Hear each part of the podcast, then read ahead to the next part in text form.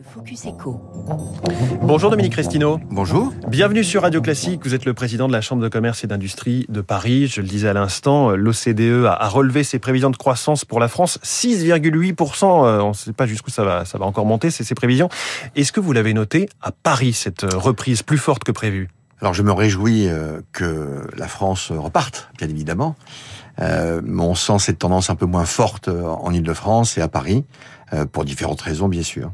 Quels sont les secteurs qui, souffrent en particulier? On pense au tourisme, évidemment. Est-ce que c'est le seul? Qu'en est-il aujourd'hui du tourisme déjà? Alors, ça, n'est pas le seul, mais effectivement, le tourisme euh, et le tourisme d'affaires euh, également est, toujours fortement impacté.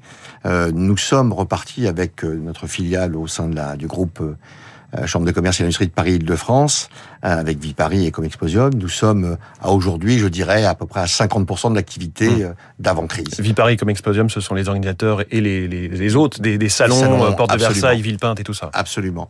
Alors 50%, vous pourriez me dire, euh, effectivement, c'est catastrophique. Sauf que il y a un peu plus de six mois, c'était totalement à l'arrêt, donc il y a une reprise.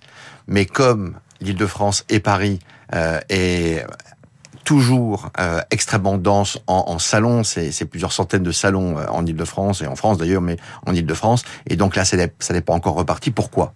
Parce que euh, les Américains commencent à revenir, les touristes asiatiques ne sont pas du tout encore revenus. Alors heureusement, il y a l'activité avec les Européens qui est assez bonne, et c'est pour ça que ça repart quand même, mais on n'est pas euh, à la période d'avant-crise. Et c'est tout le tourisme, l'intégralité des différents secteurs, des différentes gammes qui est touchée, ou plus euh, l'hôtellerie haut de gamme, les restaurants de même type? Alors l'hôtellerie haut de gamme, bien sûr, la restauration CHR, bien sûr, mais il y a différents facteurs, parce que vous avez d'un côté le tourisme euh, qui, qui, affecte les, les, CHR, mais vous avez également le télétravail qui affecte dans les quartiers de bureaux, qui affecte euh, le, le, le ces, ces, ces, ces, cafés, hôtels, restaurants. Euh, dans, dans le domaine du tourisme, on peut noter euh, différentes choses euh, en premier lieu, le tourisme d'affaires et le tourisme classique. Euh, quand il s'agit de grands salons, par exemple, les salons de grand public, euh, il y a de l'affluence. Euh, ça a très bien fonctionné, on vient le voir avec différents salons, salon euh, d'automne par exemple, euh, qui, a, très très bien fonctionné. quand il s'agit de, congrès et salons qui sont en lien avec par exemple euh, la défense, la sécurité, mm -hmm. c'est ce qu'on a eu. Ça fonctionne bien, ça repart. On a, a vu Millipol, voilà. oui. Exactement.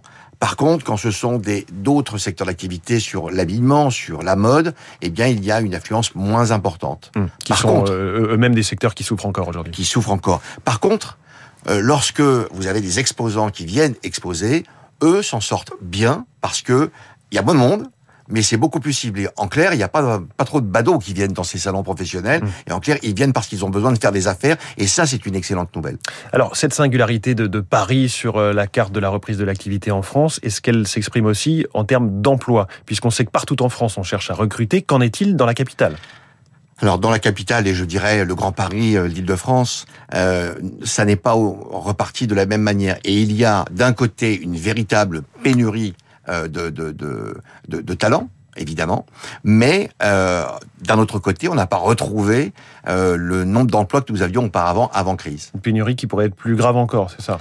Alors, qui pourrait être plus grave euh, Il faudrait je, vous le souhaiter, entre guillemets, pour que l'activité soit ah, totalement oui, non, repartie. Non, non, il faut de l'activité, oui. il faut de l'emploi. Euh, vous savez, c'est l'emploi qui permet euh, que le pouvoir d'achat euh, fonctionne bien et que les, les, hommes et les femmes qui travaillent dans, dans, dans notre pays puissent vivre plus correctement.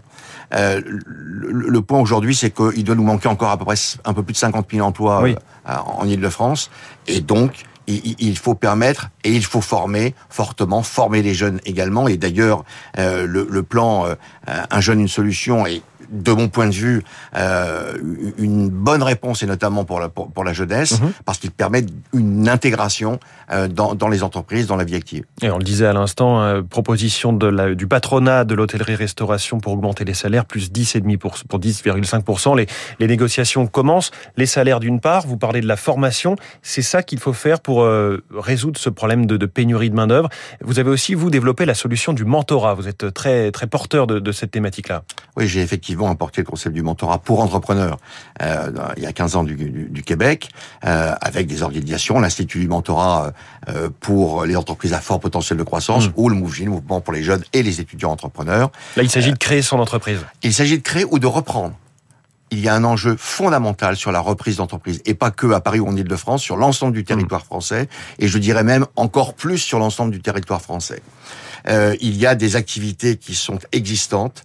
Euh, je pense véritablement et depuis euh, très longtemps qu'il faut miser sur la jeunesse de notre pays, euh, est assez formidable, mais il faut l'accompagner. Le mentorat, aujourd'hui, il y a 15 ans on parlait pas beaucoup de mentorat dans notre pays. Aujourd'hui, c'est un grand plan national. J'en suis euh, ravi. Il y a le. le c'est en train de monter en puissance vraiment. Ça monte en puissance puisque c'est le plan du, du pour la jeunesse du, du, président de la République. Alors, que vous vous encouragez vos entrepreneurs de la CCI de Paris à aller mentorer, tutorer des jeunes? Alors, alors c'est pas tutorer, c'est mentorer en ce qui me concerne.